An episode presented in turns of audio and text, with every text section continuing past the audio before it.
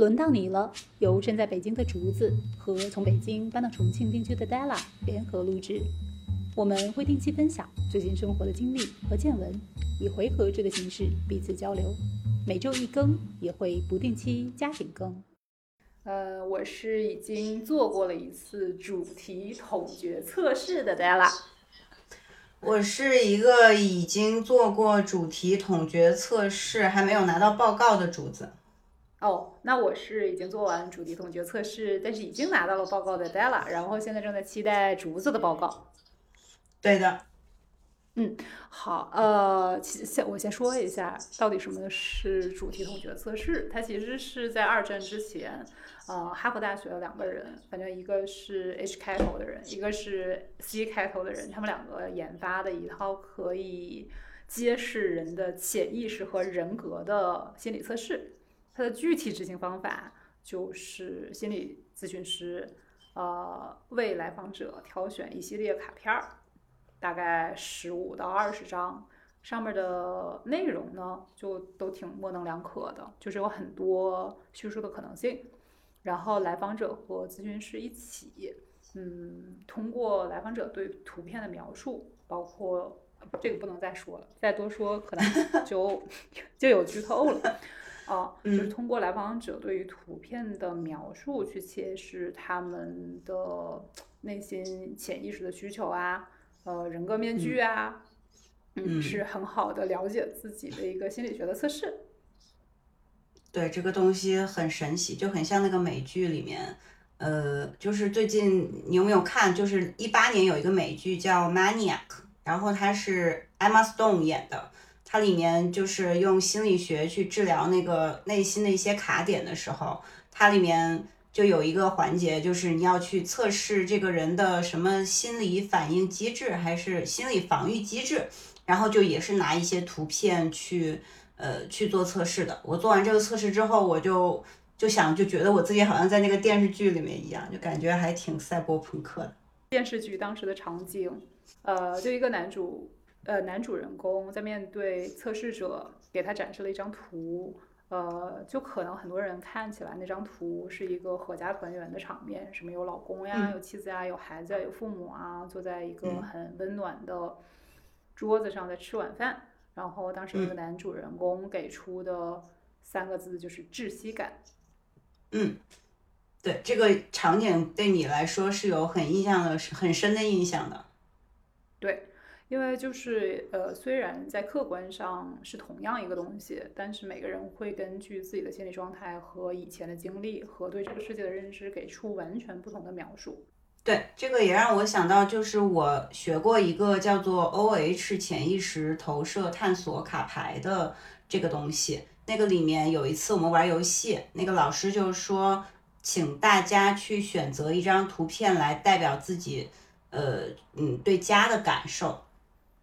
然后我们的同学就有人选，比如说那个很温馨的室内，有浴缸、有床什么的。他选了，有人选这样的，有人选那个窗边儿，就是有有海、有太阳什么的。然后我选了一张军队，我记得。对吧？你记得吧？我记得我们是在野餐的时候，我我讲过我们那次。我记得，我记得，当时我们很多朋友在一起是去奥森野餐，然后竹子就拿出了他的欧凯牌，然后他选了一个军队，然后当时我们还有一个朋友说的是，哎，当时是你自己解读还是其他人解读？然后是我解读的，嗯，但是张百丽问了我一个问题，这个问题也让我觉得很有趣。他就是说，那好，如果你这个家是个军队的话，你站在哪？我就说可能这个这个对不对？对我是对这个问题有印象，就是呃，让我回忆一下我记忆对不对？你说你站在肯定不是第一个，肯定也不是最后一个，就是会站在一个不为人，就是看别人看不到我的位置。对，而且我随时可以离开这个军队，因为就是我可以脱逃，然后我又可以就是想要合着步调走一走，也可以走一走。对，嗯。这印象还挺深刻，就是，然后另外还有十一也在那个，嗯，呃，那个环节好像描述了一张卡片，具体描述什么我忘了，好像是你的解读，就是说他其实会有对于朋友即将分散在不同城市的分离焦虑。哦，但我印象不深了。对，但是我记得那次我们是有玩过这个游戏的。嗯，因为我觉得当时这个就觉得还挺科学的。我觉得心理测试就是普通的那种心理测试，就是无就选择题那种，你就是你既没有办法抗拒它，你也不能说我觉得这个东西不准，我就不做了。就每当出来一次，比如说网易呀，还有各个心理咨询平台啊，它出来的时候，你总是想做一下的。然后做完了之后呢，你又对这个结果怎么说呢？就一方面嗤之以鼻，就说啊，这肯定不准。我对我选择的时候已经放了我自己的判断意识在里面了，这个结果怎么出来，怎么可能是准呢？然后一方面对于看到那个结果又有一点高兴。因为它就有一点像直接给你糖，就不管怎么样，它可能也不会有一个特别不好的结果给你。哦，那个其实是这样的，就是我我还花了不少钱，就是这这个可以 refer to 我到底把自己的钱都浪费到哪里来去说，就是那个比如说 Know Yourself，还有什么简单心理，就是这些 A P P。这些 A P P 他们出了很多要付钱的测试，然后由于这个测试的结果好奇，什么十九块九啊、九块九啊什么的，我也花了不少去测。对于那个结果呢，我都觉得非常的 general，就是你这么说也对吧？但是我并不觉得这个是对我个性化定制的结果，然后就会后悔说我为什么要花这个钱？这个跟免费的有什么差别？但是下回还是会测，对。然后甚至有的时候做那种选择题的心理测试的时候，我有一点在调戏心理测试的感觉，因为从那个答案我就知道他会得出什么样的结果。对，对我就会故意去选那个，选选选选选。比如哪哪怕是我现在真的很丧，我就会故意选，嗯，其实我现在感觉还不错。哦，对啊，我特别我特别乐意社交，我特别愿意出去。然后最后对，所答案出来就是说，哎，其实你现在就是非常积极乐观、阳刚开朗，其实实际上根本就不是那样的。所以我就觉得，对于心理测试来讲，就是一个很矛盾的感情吧。一方面就觉得不准，一方面又忍不住要测。对我好像听，就是我在学这个过程里面，那个老师曾经说。就本身做潜意识投射这样子的，就是那个欧卡的那个卡牌，其实你每次做那个讲的故事会不一样嘛，或者你对这个卡牌的这个感受会不一样，所以其实你每次讲的东西都不一样，所以基本上都是你当下有什么问题，它能只能体现你当下的问题，它并不能体现你长久的问题。而且有的时候我会，因为我那半年就是每周我大概都有去上那个课。就每次设设的时候，我都其实带着一种，嗯，有点小期待，就是可能我的哪一些内心深处的恐惧，或者内心呃深处的什么会被发现。但是其实有的时候，他每大多数时候都不会，就因为你当下，你整个人会被你当下所身边发生的所有事情所被影响，然后它只能反映出当下的一个状况，比如说。我最近跟我老板吵架了，那可能就只有跟老板吵架的这一件事情体现在你那个故事里了，他不会有说我最近，呃，我在恐惧别的事情的内容也会体现在你的故事里，所以它其实很聚焦，它只跟你当下有关，然后它只会去把你实时的问题去体现在这个里面，嗯，它比较怎么讲，就是我觉得心理测试或者是。呃，比较简单的这种玩法，它都会比较容易，就是它一方面有好处啊，就是它比较保护你，它不会，呃，嗯，它不会瞬间把你所有的问题都暴露出来，让你觉得很恐惧，就是我自己都不知道怎么做人了，我也不知道该怎么办那种感觉，它没有。但是一方面呢，呃，它也就嗯，内容会少一点，我觉得。呃，就你刚才说欧卡牌是反映你当下的一个状态，其实我第一次做。我们刚才提到的主题统觉测试，我们就管它叫 TAT 吧。这个，嗯，实实名吐槽一下，这个中文名字就简直不像是人说的，就像是 AI 随机生成的一个名字。什么玩意儿？主题统觉测试？哎，我我能不能再加一句，就是对于 TAT 的感觉？因为 T A T，我就一直以为它是一个很搞笑叫出来的名字，因为它不就是那个哭的那个脸吗？我在想，哦，是这样吗？你以为它是个表情？对，对，其实它的全称，哎，应该是 Semantic 什么什么什么 Test。OK。A 我忘了，whatever，就是嗯说我当时为什么要做那个 TAT 测试嘛？就今年嗯某一段时间，我有段时间特别 down，特别 down，就整个人就非常嗯非常不好。就我也不知道为啥不好，但是整个人嗯就是又丧又没有活力，就是感觉啊，这个人生好像对我来说也没有什么意义。然嗯后我的一个心理咨询师朋友呢，呃，说，哎，其实有一个主题统觉测试，我给你测一下呀。反正人嘛，对于心理测试这个东西，竹子都愿意花钱，更别提是免费测试了。我就说好呀。然后他当时就在微信上给我发了一张图片，然后就说：“你看一看这个图片，你给我讲一个故事。”这个不能剧透，我也不能说他给我出示了一张什么样的照片，我也不能说我讲述了一个什么样的故事。呃，我讲完故事之后，他给我的反馈就是说，你现在有非常非常非常强的攻击性和复仇情绪。他就是说非常非常非常非常强。就他说完的那一刻，我觉得我就大概好了个百分之三十吧。这么快吗？哦，就是那一张图，然后我就说你再给我看点儿，你再给我看几张，你再给我看几张图，然后他就陆陆续续给我发了几张图，然后我怎么感觉像，怎么感觉像给八字？就是，然后那个那个算命就说：“哎呀，姑娘，你这个命有问题啊！”然后你就赶紧哪有问题？呃，我从那个时候开始，我就跟他说，你要不要就是找一天给我做一套全套的这种那个叫 TAT 的心理测试？原因有这样几个。就第一，我觉得我那段时间特别丧、特别 down 的原因，是因为我经历了一个我之前从来没有遇到过的境遇，多多少少有一些职场霸凌吧。反正就是不顺的事儿太多了，就是家庭里啊，然后跟原生家庭啊，然后包括工作上啊，包括自己的一些生活方式啊，可能都出现了巨大的不一样。嗯，我应对这个环境的反应，可能是我之前完全不熟悉的。我可能在那个时间点就很很想知道我到底怎么样了，就处在当下的我到底是谁。然后他一说出来说你现在有非常非常非常强的攻击性和非常非常非常强的报复心理，我那一瞬间就稍微有点释然了，说哦，原来我现在是用这样的心情和这样的心态去应对我现在发生的事情。嗯嗯，然后当时我也觉得这个东西蛮科学的，因为我看到一张图片，我当我去描述它的时候，我肯定是用我以前所有的经历和经验和我当下的感受去描述它。这东西就不会说把人分成十六个性格呀、十二个星座呀，或哪怕你是三十二个人格呀，就是这么简单，它不是分类的。嗯，它是根据你独有的反应去给出来的一套结果。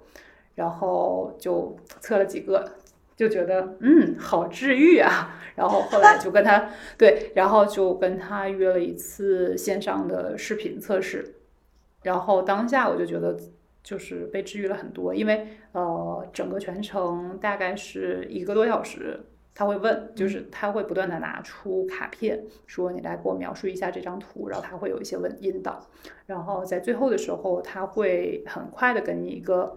嗯比较简短的结论反馈，然后他会再做一个完整的 report，反正就全程感觉很治愈。我先大概说到这儿。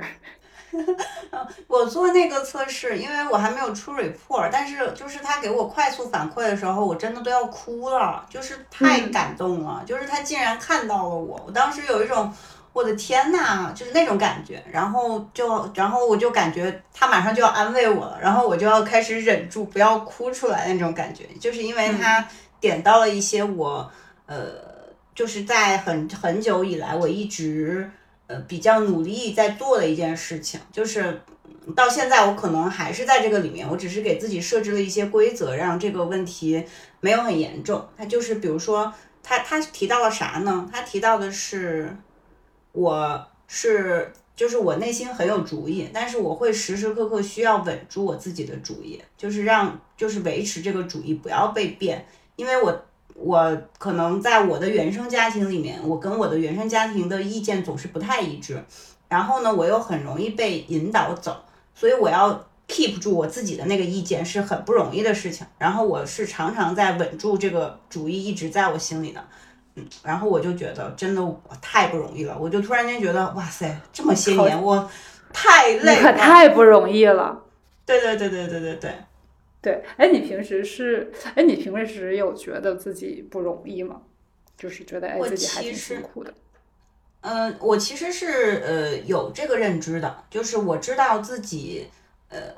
一直内心要对自己去讲一套话术，而且这套呃思维逻辑已经变成我近几年的一个课题了，就是我会知道说这件事情，我现在不知道别人给我的这个建议或者对方给我的这个建议是不是对的，我现在做这件事儿看上去也可以去做，我也 OK，我也好像没有。呃，就是超出我的能力范围之外的去做它，但是我也可以去设置在某个时间点，或者是某个呃 checkpoint 的时候，我再去看一下我是不是真的可以做，或者是我真的想要做，或者是我真的也是这么想的。然后，如果我不是这么想的，我也会鼓励我自己说，那个我要把这个我不是这么想这件事儿表达出来，因为这个事儿很有可能已经进行到一半了。然后我那个时候才意识到我不是那么想的，就是对于整个事情里面的所有人来说，或者是所涉及到的所有人来说，他都可能会觉得不可思议，或者是你为什么中途出这个幺蛾子？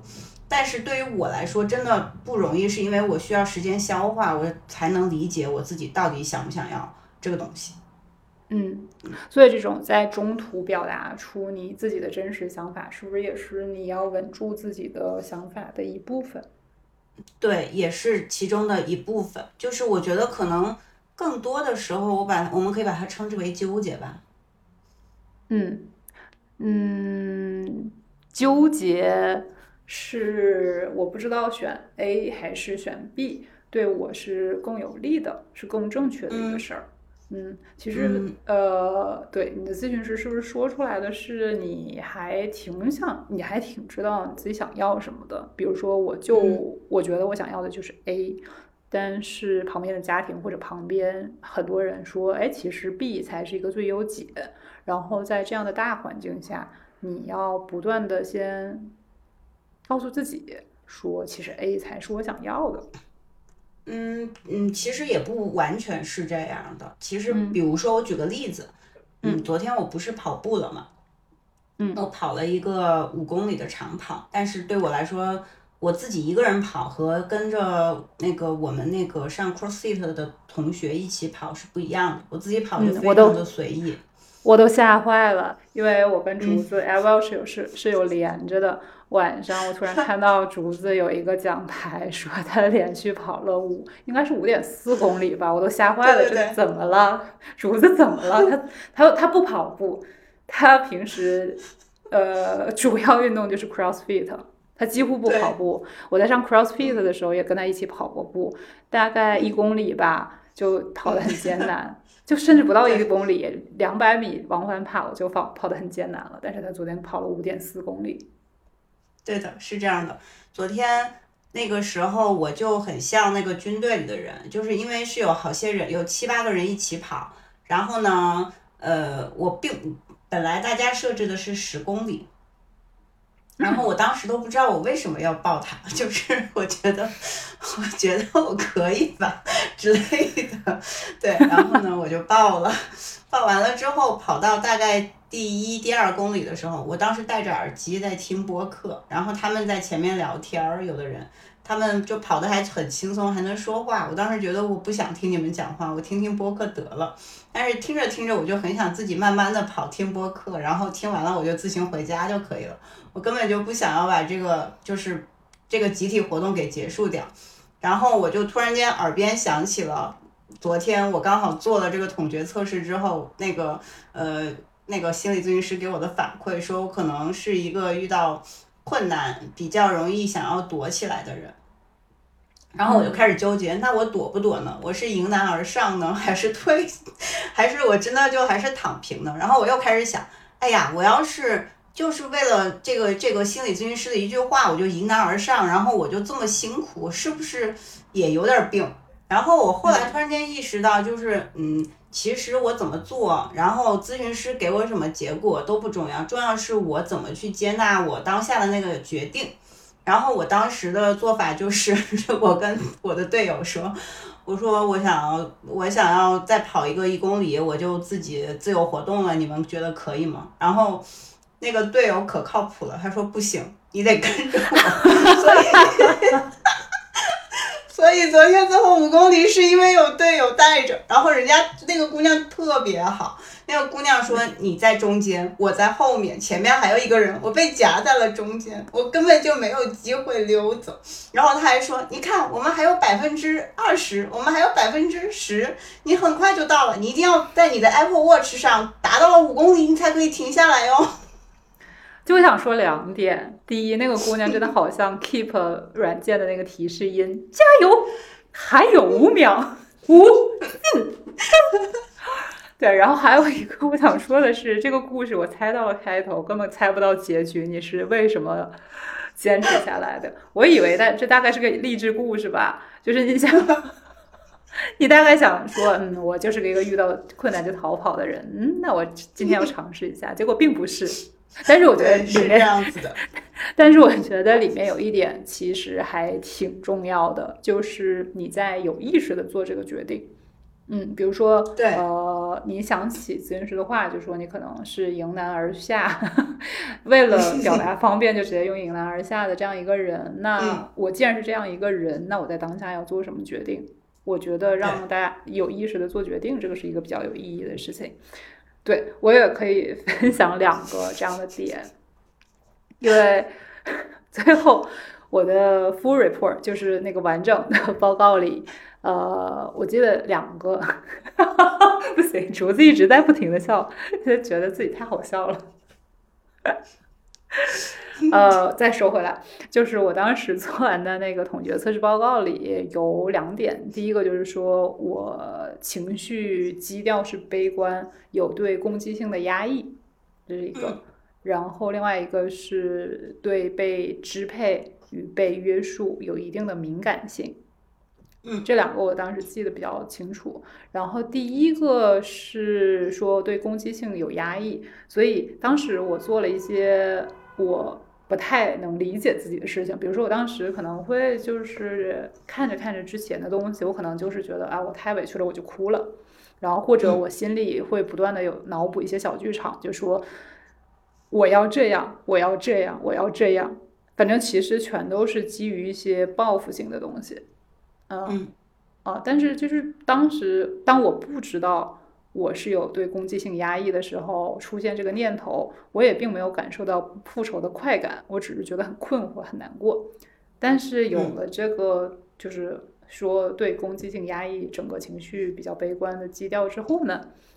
当我在做出这些行为的时候，我就会有意识说：“哦，我现在开始有攻击性了。”嗯，然后那我是在清醒的意识到。自己有这个特性之后再去说，那我继续我要不要继续复仇，而不是完全就是跟着直觉走了。嗯嗯，然后包括对被支配和被约束有一定的敏感性，比如说在跟别人别人，比如说别人，比如说我老公 在说，哎，你不能干这个，不能干那个的时候，以前我可能直接的反应就是说，你咋啥都管，你这也管，那也管。啊，然后对，然后当我知道这点之后，可能当就当有冲突的时候，他又管这管那，就就是装大明白的时候，就会有一个 意识是说，OK，那我本来就是对被约束、被就是被支配有一定的敏感性的，那他是碰到了这块儿了。OK，那我现在到底要做什么反应？我是 fight back 回去，还是说，嗯，就是怎么样？就是我是在有意识的情况下做一个选择的。我觉得这一点是对于我很比较比较大的一个价值。你说到这个，其实我也有一些，呃，我也有一些相似的经历。嗯，就是因为，嗯，我第一次做心理咨询的时候，我有一个咨询师。他，我当时是带着情绪困扰去找他的，因为我那段时间就是也是不知道为什么，就觉得我的情绪特别糟糕。然后我觉得我，因为那个时候好像也是要去备孕还是怎么着的，我就觉得我可能会得产前抑郁症，虽然没有这个词，对，但是我觉得我会，我就我觉得我的抑郁可能会从产前就开始，就是比如说我开始怀孕就开始抑郁了，所以我觉得我要解决这个问题，或者是我要预防这个问题，因为我觉得情绪问题实在太严重了，很有可能导致这个胎儿不保。当然我还没有怀孕，对，所以你这个是备孕抑郁，防止备孕抑郁综合症。对对对，然后我就去找那个咨询师，然后那个咨询师可能在说的过程里面，我也会提到我和我当时的那个伴侣的一些问题，所以他给了我一些 solution。那个咨询师还挺有意思的，他告诉我说，在沟通的时候可以怎么做，可以怎么去设置你们之间的一些沟通方式。它就像一个模板或者是一个填空题一样，就是说你在表达的时候，你要怎么去表达，就是不要用那种带着情绪的东西，或者是说我得说什么，我在当你说到这个的时候，我有什么什么感受，就大概是那一套那个逻辑。对，然后大概第一次咨询他给了我这样的一个建议，然后第二次咨询中间隔了一两周的时间。然后我一边想在践行他给的建议的时候，一边突然间发现，这个建议对我来说一点用都没有，因为我其实一直以来都是用这样类似的方式在沟通的，这个问题并不是通过这种方法来解决的。然后呢，然后呢，我就突然间意识到，说我想要解决的情绪问题，或者是我想要面对、想要预防的这个问题，它并不是问题本身，真正要嗯面对的问题是。我为什么会出现这个情绪，或者是说我为什么想要预防我的那个情绪产生，我就会发，结果最后我发现是这个婚姻本身，它对我来说都带来了很大的困扰。对，所以，嗯，那个心理咨询师是不可以给他的来访者建议的，就是在他们的那个。那个工作的那个 protocol 里面好像就有这一条，他是不会给一个说你现在就去做什么吧这样子的呃指示的，因为这个东西这个责任是不能让心理咨询师来背的，就是这个来访者他自己做什么决定，就是他在咨询以后做了什么样的事情，都是这个来访者自己为自己承担责任的。对，所以呃决策是自己做的，所以后来我做的一系列决策是通过心理咨询师，他给了我方法。让我发现我自己的问题，然后让我自己做决定，去得出来这样的东西。是的，是的，是的，这个我也特别感同身受。就是心理咨询师，他不是说你在做习题册的时候，你说这道题我不会了，我要去翻一个标准答案，然后把标准答案抄到那个上面。他有一点，我之前就想过说，心理咨询师对我来说，它意味着啥？它有一点像一个手电筒，去照一些你在认识自己。的整个的大领域里还黑着的地方，因为我对，就是整个你的意识也好，潜意识也好，应该是非常非常非常非常大的。然后你可能自己能知道，所以就是就亮着的部分，就是你自己知道的部分嘛。就像就是扫雷，你就是扫开了，你就知道这东西没有雷了。但是其实有好多好多地方，它还都是被那个小块盖着的。然后心理咨询师就跟你一起就扫雷。然后就把那些你根本不知道的东西就点开。嗯，对。但是其实，呃，我还有一个感受是，因为这几年从第一次开始做心理咨询到现在也有个好几年了。这个里面，嗯，我每次咨询的时候，我都在用不同的方式去跟心理咨询师沟通，而且到后面我已经知道，就是方式是完全不同的。比如说最开始我的目标是。我想要去解决我的情绪问题，或者是我想要预防某个产前抑郁这样的一个，这样带着这样的课题去找的。然后到后面，我大概就知道，说我找这一类的咨询师，呃，我是想要他给我什么样的这种倾听方式，就是我知道是我说的时候，我可能自己就能找到答案。但是，嗯，如果没有一个外面的视角，因为比如说我跟你说话。我跟木木说话，我跟十一说，可能会讲不同的 story，会不太一样，因为每个人不一样嘛，你讲的那个角度会不一样。但是，而且朋友基本上都是就是包庇型的，就是我就站在你这边，对方就是有问题，你你的这个困扰都是别人的错，不是你的错。就是其实朋友都是这样子的。那其实心理咨询师还有一个外部的视角，他可以给你打这一棒，他不会一味的纵容你，就是包庇你，他会就是很中立的，他也不会说就是为了打压而打压，他可能就是很中立的去用一个不同的视角去给你这个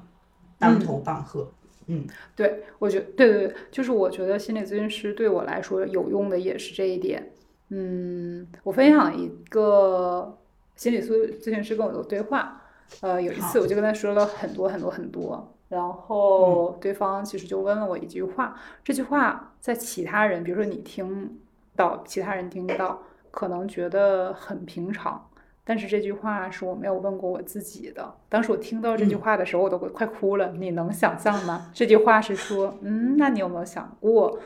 说没有了工作的你到底是谁？啊啊，对，因为我之前跟他说的可能是我在工工作上的一些困扰、一些情绪问困扰遇到的一些事情。然后他听完之后，可能我也描述了一些工作对我的重要性。巴拉巴拉巴拉，然后他听完之后，就是很温柔的跟我说了一句：“说那你有没有想过，呃，抛除了工作的你到底是谁？”嗯，这个太棒了。对对对，就是可能对于很多人来说，这个不是一个很能发人思考或者是当头棒喝的一个问题，但是对于我来说，这个就是一个。甚至可以说，在我人生当中，心真的是全新的一个思考视角，去沿着这条路想，这就好像你已经走到一个死胡同里了，你就是一直在钻牛角尖。那这个时候，无论是谁，比如说你的朋友或者非常了解这个情况的人，会跟着你一起想。越了解情况的人，越会现在问题本身去想这个问题我到底要怎么解决。他解决的都是在树上的一些东西。然后包括你的朋友，可能也会，他他就就是朋友，就是跟你聊天的时候吧，他可能在潜意识里觉得有，就是跟你聊完之后会让你 feel better。嗯，yeah，对。但是心理咨询师，我觉得他们真的也挺厉害，也挺难的。就是他在跟你聊的过程中，他要全神贯注的听你在讲什么，然后不断的在想，那到底。哪一个角度是你现在遇到问题的一个盲区，或你自己没有意识到的一个问题？从这个角度切入，你开始想，可能就是一条能够自愈，就是自己想通了就能疗愈自己的这种思考角度。对，因为其实没有人，就比如说，呃，很多很多咨询师，他们嗯会遇到的就是那种，呃。我当时的那个情况，就是不知道自己其实是觉得这个呃 relationship 本身就已经不成立了，或者是我不想要它。但是从呃大社会大环境的这个认知体系里面来说，我们去维持一个婚姻，或者是维持一段关系，它是正常的，但是破坏它是不正常的。然后对于身边的朋友来说，中国人有一句老话叫劝和不劝分，嗯。对，所以其实有很多时候，呃，你跟朋友说的时候，就是你没啥大事儿，你干嘛要做这事儿呢？就是其实朋友给的建议，他不会把这个东西就是摆在你面前，你不知道自己还有其他的选择。就是尤其是，嗯，我的很深的感受就是，当你把自己陷在牛角尖儿的时候，你就会觉得你眼前只有这一条路可以走，而且这条路是个死路。是的，是的，就是这个是一个悖论，就是现在你不管你有多少，就是不管你多聪明吧，就是跟你的社会地位、社会角色、社会关系、金钱，whatever 这些，你的甚至你聪不聪明啊，情商、智商多高啊都没有关系。当你现在牛角尖里的时候，你就会有一个视觉盲区。对，因为你有视觉盲区，你看不到更大的 picture。你就没有办法帮助当下的自己做更正确的决定。嗯，其实心理咨询师还有，但是其实也有一个存，就是潜在的这个问题。这个问题就是又要回到我浪费了多少钱在这件事情上这个故事里了。对，就是嗯，疫情期间我找过一个咨询师，在线上的是 A P P 上面找到的，然后大概持续了大概两三次吧。嗯，那个咨询师也不便宜，嗯，好几百一小时，嗯嗯，然后呢，对，但是我没有信心觉得他能够解决我的问题，因为咨询都是长程的，而且咨询师不会告诉你说你几次能解决问题，因为其实也解决不了问题。就比比如说你一个人一段情绪，或者是你想要去找咨询师的时候，一定是自己哪儿已经出了问题。嗯，出了问题之后，其实你找咨询师，内心都是迫切的想把这个问题解决掉，让这个事儿不再发生了，让这个情绪不再出现了。对，对吧？但是这个问题，咨询师其实还有一个跟人之间的信任关系，就是如果你要是信任他。你想好一个小时好几百，每个星期一次，这钱不少呢。就我要是不完全信任他，我对他没有那种信任基础，或者是我觉得他就是很好的老师，我没有办法有这个信心说，我就是要在你这里长程的去解决我的问题，或者是说我不知道我要交这个钱交到什么时候，我才能把这个问题解决掉。就是对，毕竟疫情期间咱们的收入也还就那样，对不对？嗯。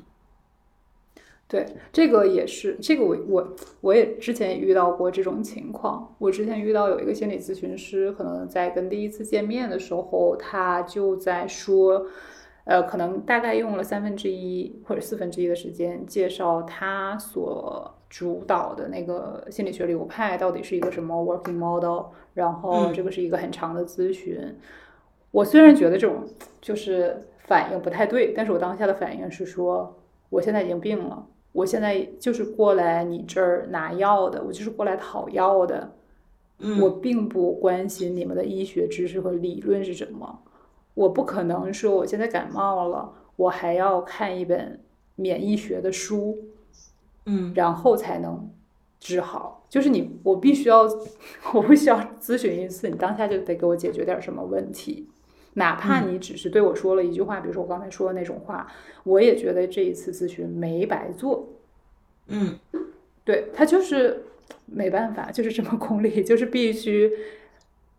做一次就有一次的收获。嗯嗯，你是不可能跟我说说你必须要先做个四次，然后才能有收获的。这个对于我来说就不接受。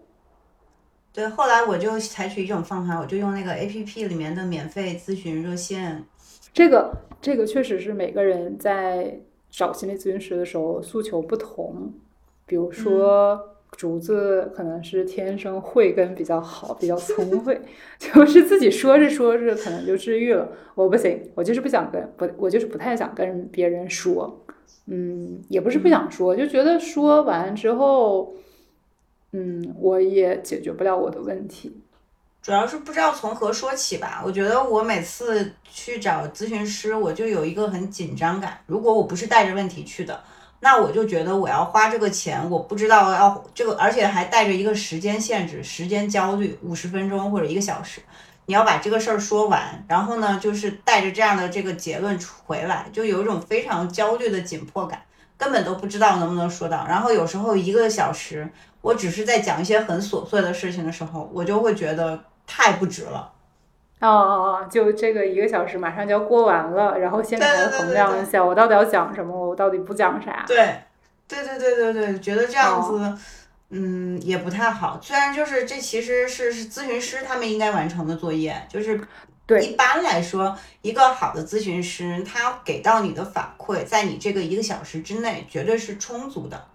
对。是的，是的，嗯，然后我再插一句，就是做 TAT 咨询的时候，我就完全没有这种紧迫感，因为它不是受时间限制的，不是说六十分钟结束之后这个对话就要 close 掉了，而是我知道他他已经给我筛选了一些卡片，嗯，然后我可以从容不迫的想讲啥就讲啥，就讲那张卡片，反正就是没有啥紧迫感。我觉得我也是，而且。嗯，但是但是，for the record，就是老师说我讲的故事太干了，就是我讲的算很短的，我大概二十分钟就做完了。那我就哎，太对不起我的咨询师了，我当时应该是讲了一个多小时。虽然他表现的很专业，但是我就是听你这么一说，我在想他当时心里是怎么想的？这个女人怎么这么啰嗦？没有，我当时还有点那个啥，就是我觉得我很难在一个那个故事里面去延展，或者是说，我觉得我已经把那个关键信息点已经讲完了。他在问的时候，我也不知道再怎么再去讲多。我说啊，我都讲成这样了，这个故事已经这么明显了，我已经说到这份上了，我还能延展啥？然后我就不想讲，也不是不想讲，就是可能也跟个性有关系，所以我就没有那么讲。但是，嗯，但是就是即使我只讲了二十分钟，对，他也给了我非常好的反馈。嗯，这每个人真是不一样。他当时每给我一个新卡片的时候，我都像打了鸡血一样说啊，这个，这个有，我跟你说，这个图可有意思了。然后就跟他讲，嗯，我觉得对他来说可能比较费脑子，还要记那么多东西。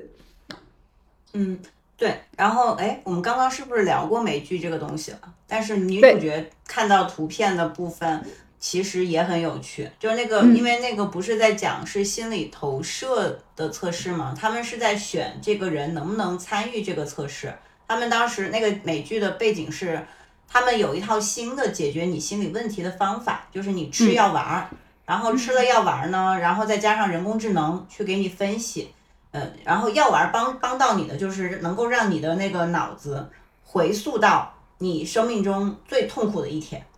然后呢，你就相当于就能把那个情绪用人工智能捕捉出来，然后人工智能捕捉了完了分析之后，然后呢再给你建立一套新的路径和模型，让你能够接纳自己吧，可以这么理解。然后就把你治愈了，理理论上是这样子的。然后但是，嗯，就是因为它是一个测试系统，所以就是你要参加的话是要经过一些评测的。就可能他们会对一些受试者是有一些标准的，然后女主角呢，她就属于一个心理防御非常非常高的那种那种人，所以就是他有一系列卡片给他看，然后他看了以后都说了一个，就像咱们做心理测试一样，就是说的非常 general，他就是想要让别人觉得他是个正面的人，所以他给的词全是正面的，但是。他当时可能还带了一个，就是测他心率的一个表，但是当然可能不仅仅只是心率了，就是看他说的对不对吧。就是如果差距大的话，就相当于他内心有情绪，但是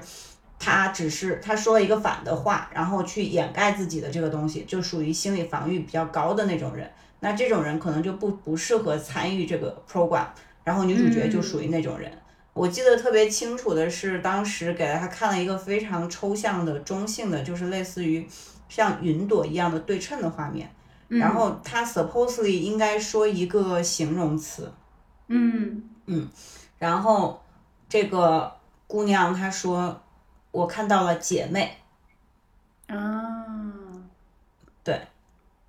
这个是跟他遭遇的事情有关的。对，这是跟他遭遇的事情有关。其实，在这个时候，如果我们假设他不是一个只是做测试，看他能不能受访，其实这个时候就已经是突破点了。嗯，我说一个，就是其实跟心理咨询或者心理学没啥关系，但是我觉得可以印证，就是这种投射测试真就挺科学的一件事儿。嗯嗯，我前几年不是去学过冲浪嘛？嗯。冲浪的话，你就要随时去看那个波浪，就是它来的时候，你要判断它这个浪我能不能抓住，我能不能 ride on 这个浪，我冲上去。啊，OK，就是在习得这个技能之前呢，我看海浪，它就是海浪，没有任何区别啊。海浪，浪好大，浪好小 啊，涨潮了。退潮了，然后一旦习得这个技能之后，你再看海浪，就是说，我靠，这个是好浪！我要是我要是有浪漫的话，我肯定能抓住它。就是你有的技能和一些状态，会完全会影响你看到一个事物你的第一反应。哎，那我有一个问题，嗯，就是什么样的浪能抓呢？这个是，对，就是。这个对这个浪是 general 的能抓，还是对于你来说你好抓？呃，可能有两层。第一个，嗯，就是 general 的，就是这个就是绝对好浪。OK，就是所有人都能抓住的浪。对，所有人，如果甚至是对于一个高手来说，它是一个 perfect 的，就是那种 wave。然后还有一种就是可能会想到我自己，这浪。真好呀，我可抓不住。或者是这虽然是一个平庸的浪，但是我肯定可以。OK，嗯，它还是会有高下之分的。对，肯定会有高下之分。嗯，对，所以我因为我经历过这个，就就是这个事儿对我印象特别深刻，所以我就觉得，嗯，就是看图说话，去看就是你的人格这个事儿，就特别科学。嗯，我觉得是因为其实你没有办法，呃，就比如说文字吧，或者是那种心理测试量表那种东西，就是量表其实已经很中性了，就是让你打分，就是零到十分，然后你选择几分什么的，就是 MBTI 就是那种东西。嗯，对，但是就是图片的话，我觉得它更能够带入你自己那个潜意识，就是能够投射出你自己内心真实想法。对，就是你说到心理量表吧，我有话要说。就你心理说，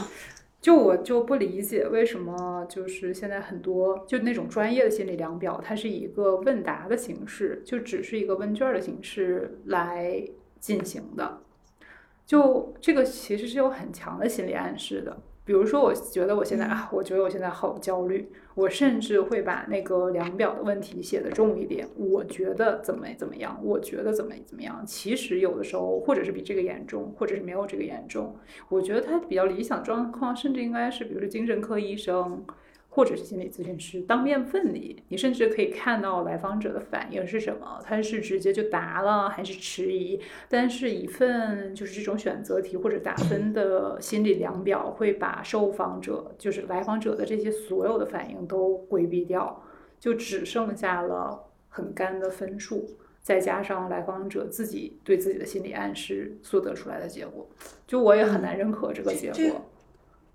嗯，这个不好说，就是真的是因为首先我觉得可能得先找一个一对一的这种访谈，然后那个咨询师他拿出来的那个问题或者量表以那个为准，就是咱们做的 general 的可能都不能作数，这是第一。第二是我觉得咨询师 supposedly 是有那种比较 tricky 的技巧去，就是去挖你的。就是比如说，我还是拿那个电影电视剧举例子，我觉得有一个地儿也挺好玩的，因为他们不是在测那个心理防御机制嘛，然后他们最后一道题那个测试员你记得吗？就是愣在那儿不动了，嗯嗯嗯，就是就是他死活不给你表情，也不给你反馈，就是在那一动也不动，那是最后一个问题。那个最后一个问题，就是有的人会慌嘛，就是因为你也不知道这个人在干嘛，但是基本上。可能我我觉得那个里面就是比较有，就正常有反馈被选中的那些人，他们可能在这个时候他们的反馈和那个女主的反馈是有差的，因为那个女主简直就是黄了，就是感觉你到底在干嘛？你我到底说的对不对？然后我到底能不能进这个这个这个测试？他就失去了那个平常心那个状态，就是其实那个也是一趴，也是测试的一个部分。我觉得那个就很好玩。对的，对的，对的。我觉得就是呃，就是填测试的人是在什么状态下和以什么样的反应作答的，其实也是很重要的一个信息。就再加上结果，可能是一个一百分完整的信息。如果就只剩下一个干枯的分数，或者是选择的答案的话，那可能绝大多数要有效的信息就都没了。还有就是，比如说。啊，那个人，比如说某个人在填某道问题的时候，这个咨询师他 supposedly 应该知道这个人在填这个问题的时候，他的表情和微动作是什么。对的，对的，对的，对的。嗯嗯，但是现在我看好像就挺少有人这么用心理量表的，哪怕是就是精神卫生中心的精神科，他也都 是让就是过来的来访者去那个电脑上填那个问卷的。没有，但是就没有记录他是在什么样的状态和表情和反应下去写这个结果的。我一直认为这个东西是这样子的，就是咱现在的收入还不太够，没有请到最最棒的咨询师，能够把这一套给玩转下来。有可能特别专业，就是我一直可能对心理咨询师有过高的期待，就是我觉得那种非常专业的咨询师，就是这些所有的东西都会包含在那个咨询的那个。那个流程里，但是由于我们，比如说我的咨询历程，虽然我咨询有很长时间的咨询的经历，但是我每次跟同一个人咨询，在那段时间里面也不超过四五次，就是他没有到比如说十次或者是怎么着的这种状态去，嗯，因为其实 supposedly 就是长城的那种咨询师还会给你布置作业嘛，嗯嗯嗯嗯，就是比如说你下个礼拜再回来，你要告诉我你这个礼拜在某一个点上，呃，你自己的你发生了哪些事情，哪些感受，然后我们再来聊这件事情，就是像这样的东西，就是都在长城的这种咨询里面才会出现，嗯，但是，啊，你说，但是，对你要是不信任那个咨询师的时候，他他给你布置作业，你心想，哦，你就是想让我再续续费呗。嗯，会有这种感觉，就完全是在于你认不认可他说的话。对，对，因为我的咨询师可能是在第一次或者第二次吧，他跟我聊完之后，他捕捉信息的能力很快，反应也很快。他当时在结束之前就给我设立了三个咨询目标，这就嗯成功的吸引了我。我觉得这个三个咨询目标对我来说太重要了，我觉得 exactly 是是我想要的。我能知道是啥吗？我都好奇了。啊，是吗？就很具体的，就嗯呃，我想想，在最底层，最底层的就是就是关跟自我确认是有关系的，哦 OK，就自我确认机制，然后有一个中层的，有一个表层的，我觉得说的特别有道理，也是我很想达到的。嗯。嗯，然后你说咨询师他可能不够资深，或者是不够适合你，我觉得你在做你在做这次统觉测试的那个心理咨询师，maybe 可以，他是可以的。对，他是他是他是挺他是挺资深挺专业的。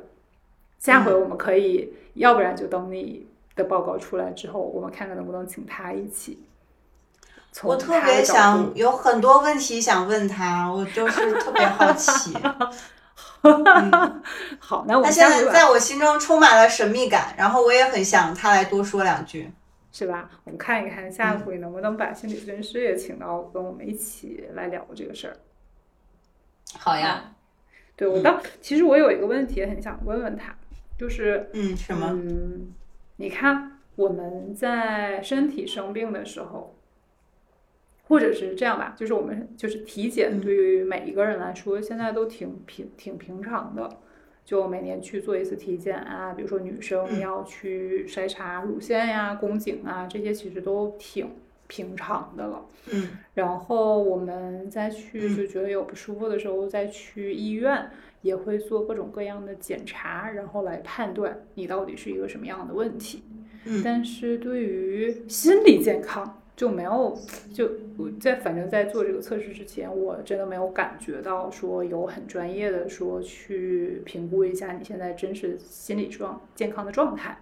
因为就像比如说我做一个体检，它会测出比如说你的心有心电图，呃，查血常规，可能有各种各样的指标，就是你有指标可以参考。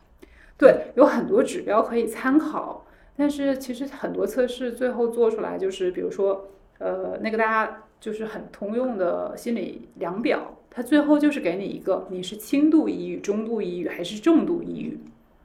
对，它它就它就很 general，我甚至不知道我到底是情绪的哪一方面是一个什么样的状态啊？就你体检报告还有好几页呢，你的心肝脾肺到底都怎么样？然后新的新的功能可能也有好几个，嗯对，哦，我做过一个，就是在嗯我第一次咨询的时候，那个机构给我要我填的一个东西，基本上就是看我有没有抑郁症倾向或者自杀倾向。嗯，嗯，turns out 我都没有。这个就好像，比如说你做了一个体检，你只拿到了一个报告，就说你这个人还有救吗？有救，对，但是我自己觉得自己老不好了，就是那个有一段时间，就是我不知道你有没有经历过那样的情况，就是你真的就是可能会有一个 moment 觉得这个世界都好不了，你都不知道该怎么办的那种状态。我我当时就在想，我都有这种情况了，竟然都不是抑郁症，嗯，可能对啊，也也可能不是吧。对啊我当时就是带着这样的疑惑，然后去跟我的咨询师聊天儿的。嗯，就呃，你说到这个世界都不会变好了。我记得我那个 TAT 测试结果出来之后，其实是有一段描述的。我找一找。嗯，好的，它基本的意思说的就是你现在困在了一个你不能解决的呃场景下，嗯，你挺束手无策的，你也不知道怎么嗯去改变，然后你之嗯前熟悉的一些方法也不能解决问题，可能嗯只是去表达你内心的情感，但是你还是相信光明会来到。这句话其实也挺能治愈我的。我这么弱小无助，但是我居然还相信光明会来到。嗯，嗯我可真是个，我可确真是个。实是，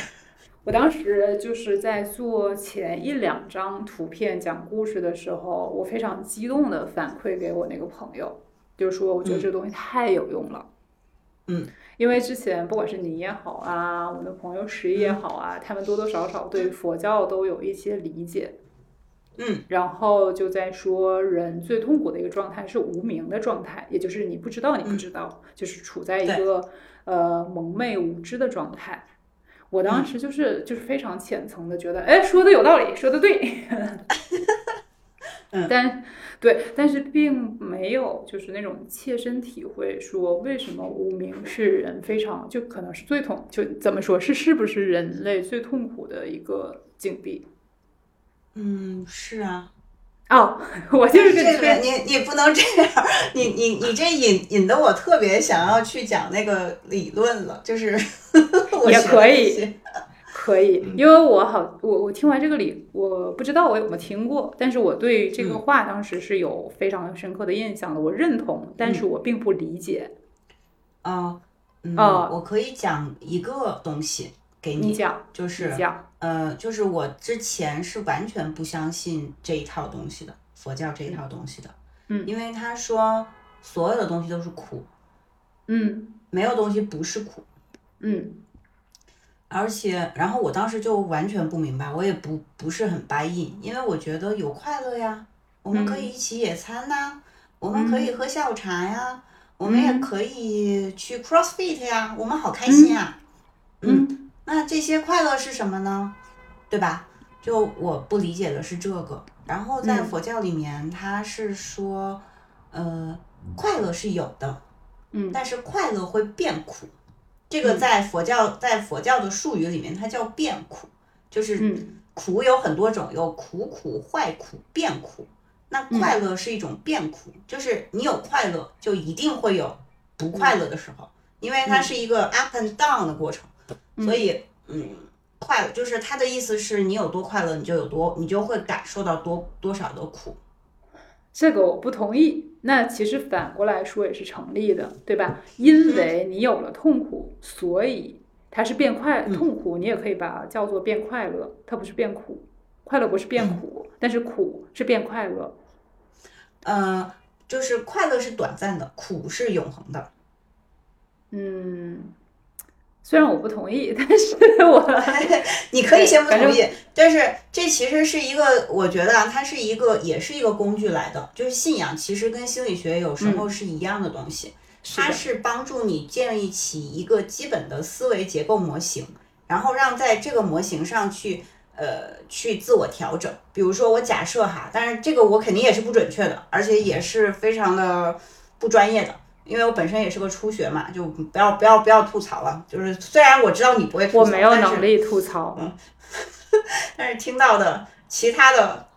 对其他的专业的人们，请不要吐槽我，就是我可能说的不对，但是我是这么理解的，就是类似于说，当你觉得这个世界全部都是苦，那个快乐只是非常转瞬即逝的时候，你会更珍惜你的快乐。嗯，这个我同意。嗯，对，然后，嗯，然后呢，所有的训练和所有的所谓的修行和练习，也是把这个思维体系给落实了。当你真真正正的觉得所有的事情都是苦的时候，你才可能更珍惜你所拥有的快乐，你才可能更珍惜所谓的这个当下，你也才可能就是真的静下来，安安静静的去享受这个当下，而不是去担心你可能会失去它。嗯，I fully agree。嗯。对，就是相当于你设定说你人生真的就是苦的，然后任何一个甜都是变对甜。对的，这么说的，就是无名是在所有苦里最苦的一种苦，嗯、是吗？嗯，他们不，他们不是一个概念。首首先，但无名是一个 general 的，就是它是一个概括词，就是基本上所有苦都是无名，嗯都是因为无名。比如说，呃，工作不顺利呀、可能就是嗯无名。然后就是我，我觉得这是一个我常常觉得我学的不太好，但是没有关系，我只要用“无名”这个词就能总结这个事情发生的原理了。嗯，那你理解的不究竟。嗯，我我第一次对这个有感触是在疫情来之后，那个还是非常非常早的时期，可能是那年的三月份、四月份的时候，大家还不对这件事情没有很深刻的认识的时候，当时我也是听一个播客，就是说他用什么来。他他为什么觉得当下的痛苦是难以接受的？他说他看了很多书，对于世界历史其实也有很深刻的认识，但是他当下找不到任何一个逻辑框架来解释现在发生的事情，他会觉得异常痛苦，就是自己习得的一些逻辑也好啊，还有一些认知也好，就是没有办法用来解释或者认识你现在的所要所遇到的问题，他就觉得特别特别痛苦。这个我可能是第一次大概有点感觉，然后第二次就是我今年经历的特别不好，就情绪特别特别糟糕的，然后但是被各种咨询师点醒了之后，就是也不能说是点醒了，整的神神叨叨的，就是输入了一些我没有看到的盲区之后。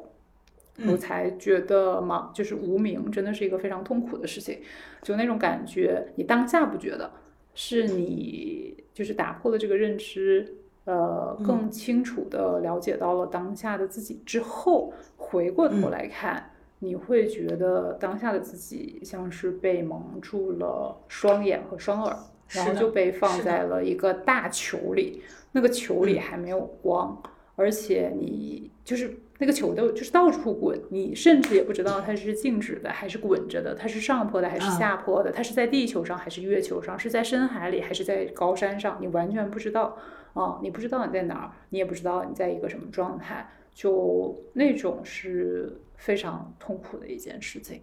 但凡有一个嗯洞被照进来，然后让你能恢复你的视觉和听觉，你甚至哪怕、呃有一个洞被戳进来，有一个声音告诉你，其实你正在一个圆球里。然后你正在从乞力马扎罗山脉上往下滚，哪怕是以时速一百迈的速度往下滚，你可能都会觉得好点。就是 at least 我知道我现在处在一个什么样的境地，就是是，有，对，就是对自己现在所处的状态有觉察的，也比说我充耳不闻，什么都看不见，也不知道我现在正在干嘛的一个状态好上一万倍。哪怕你是身在一个非常轻，就是危险的境地，是的，是的，这个这个也是非常非常的有感触，因为，嗯，我觉得我在嗯不相信这套理论之前，不再相信这个所有东西都是苦这个之前，我觉得还是有很多快乐的时候，嗯，我是不知道的。然后当我相信了之后，嗯，是我相信是因为我也经历了很多事情，在这几年里面，嗯，不管是特别好的事情，还是特别坏的事情，还有就是，嗯，疫情本身的无常，给人带来的这种不确定性，我觉得它带来的苦还挺挺多的。嗯嗯，是的。然后就是在，我觉得尤其是在疫情开始之后吧，就和其实也有很多，嗯，声音吧，说其实你应该接纳你自己。嗯嗯，当时我听，就我每一次听到这个话和这个观点的时候，我心中就会升起无名之火。为啥？第一个感觉就是觉得是站着说话不腰疼，啊、是，对，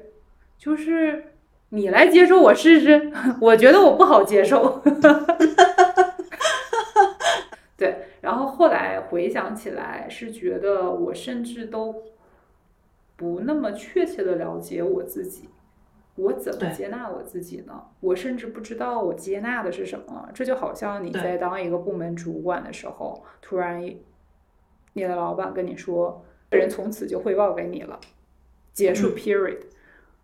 他到底是谁？他是干嘛的？他的背景，他甚至是男是女，叫什么你都不知道，你是没有办法让这个人在你的部门里工作的 report 给你，对不对？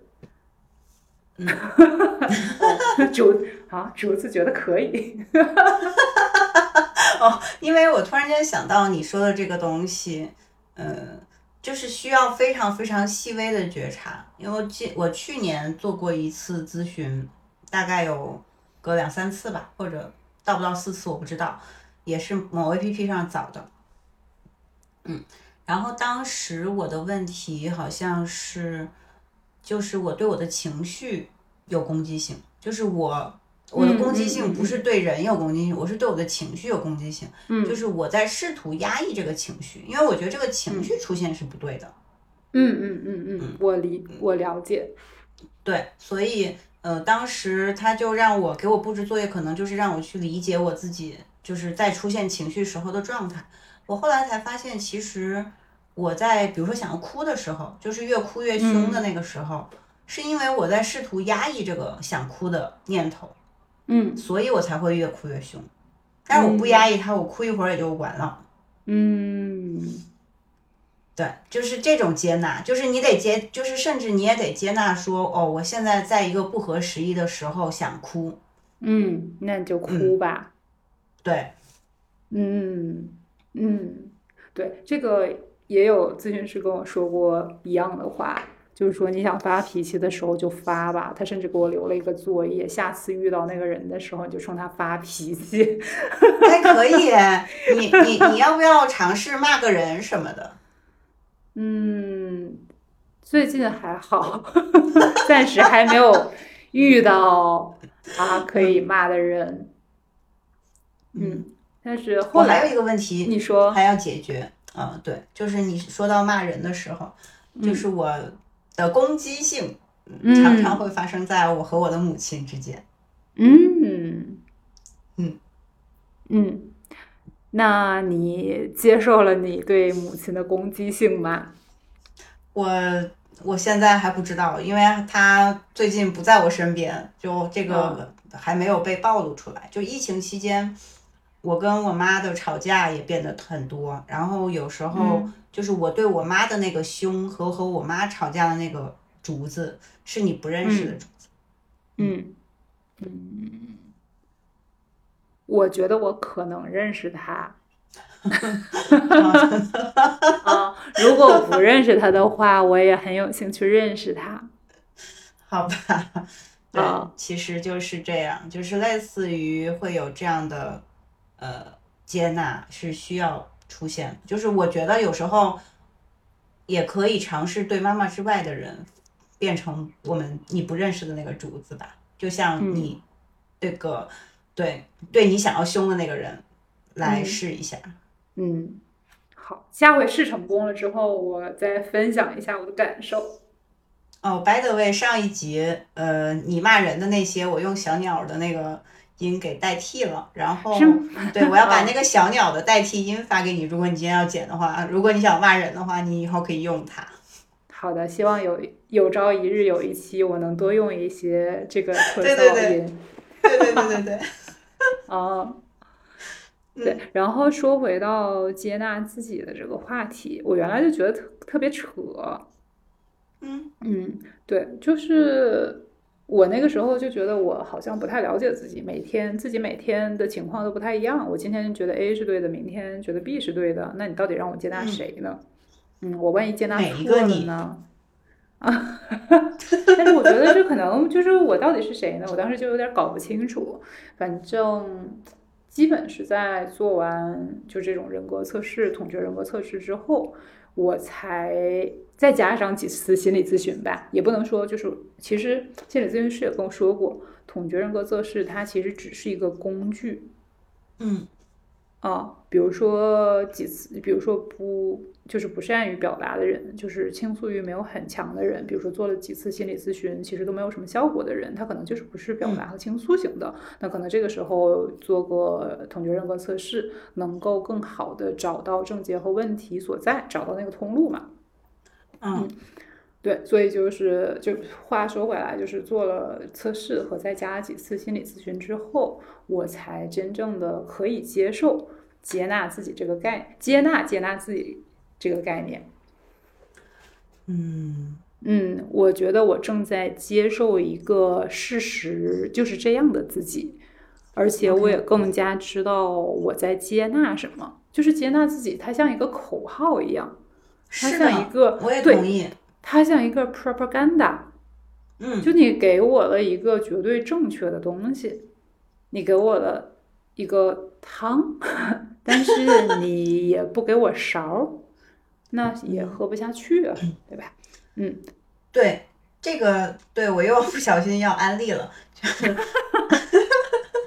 对，就是呃，当你不知道你要接纳什么的时候，冥想其实挺有用的。就是我觉得有很多你不知道的自己是在冥想的时候冒出来的，然后你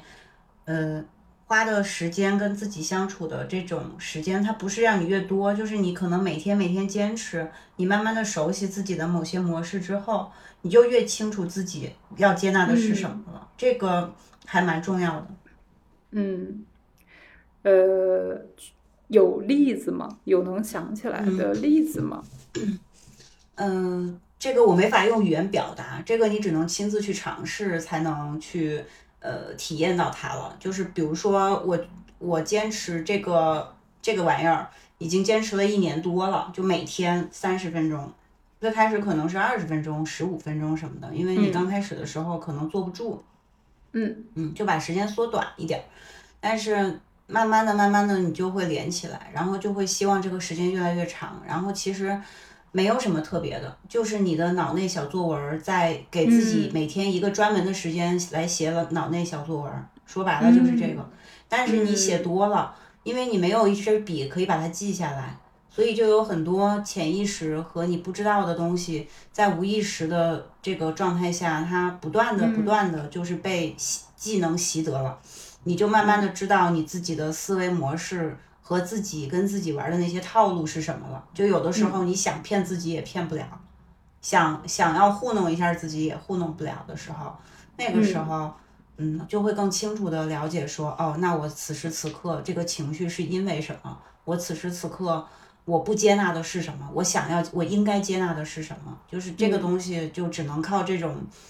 嗯，说不清道不明的玩意儿来来来搞了。嗯嗯，你觉得冥想获得的自我认知和比如说找心理咨询师啊，通过做这种主题统觉测试啊，像是主动运动和请个私教吗？嗯呃，不是，完全不一样，就是他们两个都有用，但是他们两个如果结合起来就更有用。OK，嗯，我对上回谈到 iWatch 的时候，我就说我会试一下 iWatch 的每天一分钟冥想，嗯但是我现在好像也还没有尝试。嗯 I will try。嗯，you can try。就是到后面会上瘾，就是会真的想要一分钟一声加上去，想知道自己能在这里安静的待多久。嗯，就是多加一分钟会 explore 更多的自己嘛。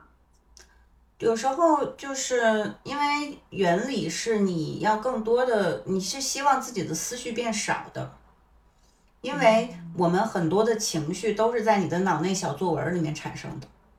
你的情绪是因为你有脑内小作文了，但是如果你要是没有这个小作文，比如说咱们俩现在聊播客的时候，我们就没有这个小作文，我们只想聊播客，对吧？嗯那我们就不会有情绪，而且我们还挺高兴的，还挺正常的。嗯对，嗯但是比如说，呃，我们自己一个人待着的时候，或者是某个人做了一件什么事情让你觉得特别愤怒的时候，你那个小作文更多。其实这个人还没有做更多的事儿呢，你这个小作文已经觉得这个人做了比这个事儿还要过分的事儿了，那你那个情绪就起来了。其实是这样的一个过程。明那。冥想其实就是慢慢的练习，让你知道你自己的小作文一般来说都是什么行文流水、什么结构，然后知道你是怎么样去写这些小作文的。然后写完了这些小作文之后呢，那个你大概会有什么样的一个感觉？那个情绪感觉是什么？然后当这些东西你都非常非常和他们熟悉了之后，你可能在日常的生活里面，你再出现一样的小作文和一样的场景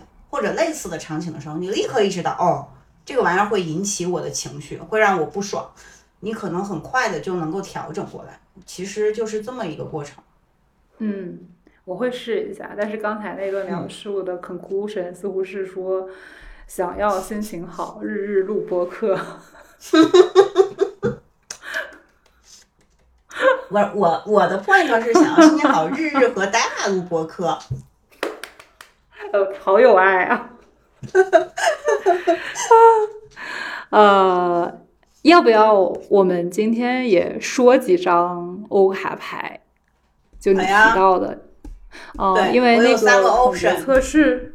对，就是因为统觉测试它是一个比较系统性的，其实原则上是不应该一张一张拿出来单独测试的，这种有一些泄题。但是鉴于我的当时情况太严重了，感觉就生命垂危。心理生命垂危，就是必须要用一些非常的方法，所以我们估计也没有办法，就是拿呃贴 T 的图来做测试。我们今天可以拿欧卡牌来做几个测试。好呀，好呀，好呀！我选了三张牌，你选一张吧。啊，是是选一张哦。我我看完了之后，你可以三张都讲，你也可以三张都讲。好，我先讲第一张，第一张特别简单。好嘞。好嘞，它是一个腰非常细的女人的肚脐眼儿的那个位置。啊，好嘞，然后呢？啊，就是它是表达一种非常优雅，然后纤细的腰身。我是觉得它就挺艺术、挺美的。它是一个女性的比较纤细的腰身的一个呃静态，就是它它是一个那个。它是一个 capture，就是捕捉到了当下最优雅和纤细的那个瞬间。好的，嗯，然后肚脐眼儿也非常中正。好的，嗯，然后，对，这个是我对第一张图的描述。呃，第二张图是一一男一女，他们在观点上有不合。他们就分道扬镳了。然后站在前面的是一个女性，她其实是比较冷静和镇定自若的，因为他非常相信他的观点是对的，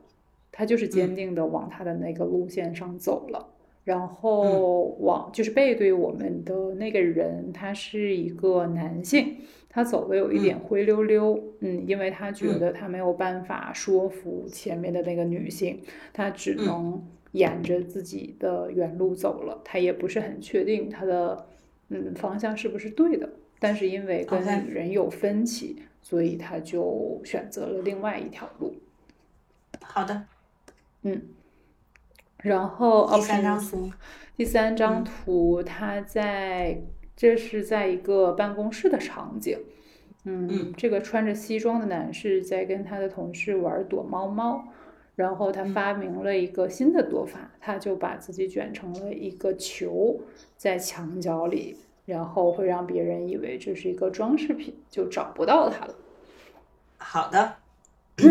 那我来讲这三张图我的故事吧。好，嗯。我的第一张图呢是两个行星中间，就是类似于，呃，在太空中，然后两个行星中间有一个，呃，两个恒星中间有一个小行星，然后呢，这两个恒星，这两个，这两个我不知道，我的物理可能不太好，我瞎说的，我不太确定，就两个星球，对对，两个星球中间有一个有一个星球，然后两个是那种。呃，稳定的星球，然后中间那个实的呢，它就是行星，就是绕着他们两个走的。然后这两个星球之间有引力，然后这个引力刚好可以把中间的这个星球呢，这个引力就是维持在中间，然后它们就是一个稳定的状态。就是这三个球中间是有各种各种各样的力是存在的。对，嗯，就是这样的。这是我的 option Y。OK，嗯，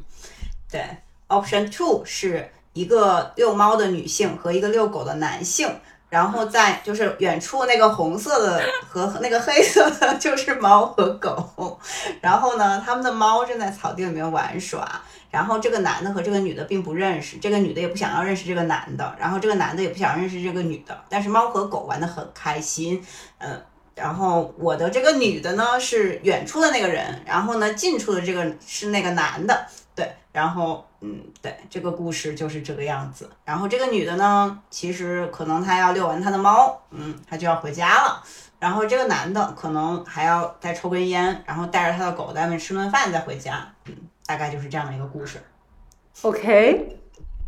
嗯，第三呢是一个人他在练一种很神奇的功夫，就是叫缩骨功。然后呢，他、呃练这个缩骨功的这个阶段呢，就是刚刚好是柔软度到了一定的程度，但是他还没有到那个最究竟、最终极的状态。他很希望自己能够到那个最终极的状态，但是嗯，他还在那个尝试中。他需要通过嗯一些呃一些老师来教他，然后同时呢还需要去这个一些那种很神奇的山上去呃找到一种神仙草，然后吃掉了之后，他才可以练到那个最终极的状态。那现在他可能就还只是肉身在练习的时候。嗯，我的故事讲完了。嗯，你怎么可能在昨天讲的比较简洁呢？这是我的第一反应。对，就是因为我今天，嗯，试图把我的故事就不要像昨天那么简洁了，对，稍微的进行了一些延展。好的，哎，那我们描述完之后会有解读吗？我们可以去找一个懂 欧卡的老师来给我们解读。好的，那今天就这样。我可以说个我可以说，好，我还有一个结尾语。你说，对，我觉得做就是比较专业和科学，起码是我认为比较专业的和科学的这种统觉人格测试，其实是给就是接纳自己的一个很好的准备动作，是一个很好的 preparation。就是像我刚才说的，你如果都不知道自己接纳的是啥，那你接纳的是啥呢？啊，就嗯。对，就接纳自己可能不是摆烂的，就直接躺在地上，然后闭着眼睛收了一个盲盒之后也完全不打开它，然后就是把它放在一个角落，然后自己骗自己说、这个包裹我收到了。这嗯是的我觉得这对，然后就放在家里我觉得这可能不是这样不行，也不是不行，我觉得这不叫接纳自己，可能就是另外一种那只是真一种借的真的的口套内。对的，对，然后嗯，然后接纳自己是我就是很很怎么说呢，很正常的把门打开，然后接收到了盒子，然后我会把盒子打开，去看到它里面到底有什么样的东西，无论这个东西是完好无缺的，它是我现在需要的，还是我觉得暂时我不喜欢它，不接。就暂时哪怕我是不喜欢它的，我也要知道这个盒子里到底是有什么东西的，然后我会清醒的签收它，就写上嗯已签收，然后再去就收，就是接就是收了这个盒子之后，再去看里面的什么东西，我到底要摆在什么地方。我肯定是接纳它，因为它已经进了我的家门了。即使我不喜欢它，我也会给它在合适的地方找一个位置。我觉得这个是接纳方接纳自己的方式。嗯，很重要，非常重要。嗯先知道自己，然后再接纳它。嗯，好的，嗯，嗯，那关于报告的解读和我们刚才说的那三张光怪陆离的图片，我们会放到下一期再去讲。然后刚才那三张图片也会放到我们的 show notes 里。感兴趣的听众也可以提前先看着这三张图片，自己心里想一个小作文，如何描述这三张图片。然后嗯下一期我跟竹子会来说这三张图片的描述嗯会代表什么。下期我们嗯也会争取看一看吧，能不能请到给我们去做同学测试的心理咨询师来跟我们一起再把这个话题聊得深入一些。好，嗯，好，那我们今天就打板喽，来吧，一、一、二、二、三。When the night has come and the land is dark and the moon is the only light we'll see. No, I won't be afraid. Oh, I won't be afraid. Just as long as you stand, stand by me.